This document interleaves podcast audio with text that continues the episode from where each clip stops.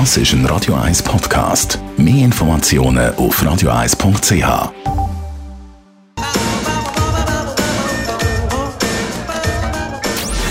Gesundheit und Wissenschaft auf Radio 1. Unterstützt vom Kopfwehzentrum Irlande Zürich. www.kopfwww.ch es geht um Kopfschmerzen beziehungsweise vor allem auch um Migräne, ein sehr leidiges Thema und es braucht verschiedenste Abklärungen, wo Patienten machen sollten, um eben dem unangenehmen Kopfweh auf den Grund zu gehen. Dr. Reto Agosti, Gründer und Chefarzt, Facharzt für Neurologie im Kopfwehzentrum Hirslanden Zürich.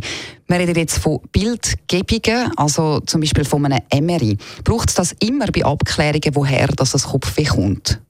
Immer ist äh, natürlich eine starke Verallgemeinerung, aber ich würde sagen, fast immer.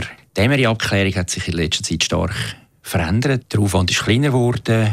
Wir haben auch sehr viele Geräte zur Verfügung und die Kosten sind abgekommen. Mit einem MRI kann ich eben ganz einen Haufen versteckte Migräneursachen entdecken.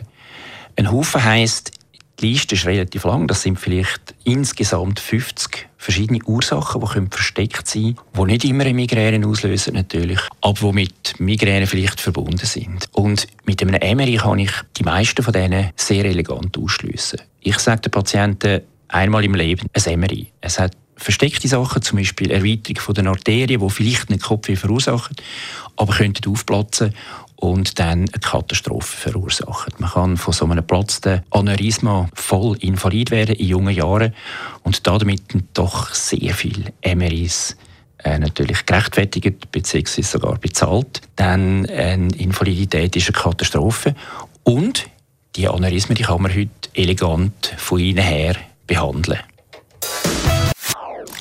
Das ist ein Radio 1 Podcast. Mehr Informationen auf radio1.ch.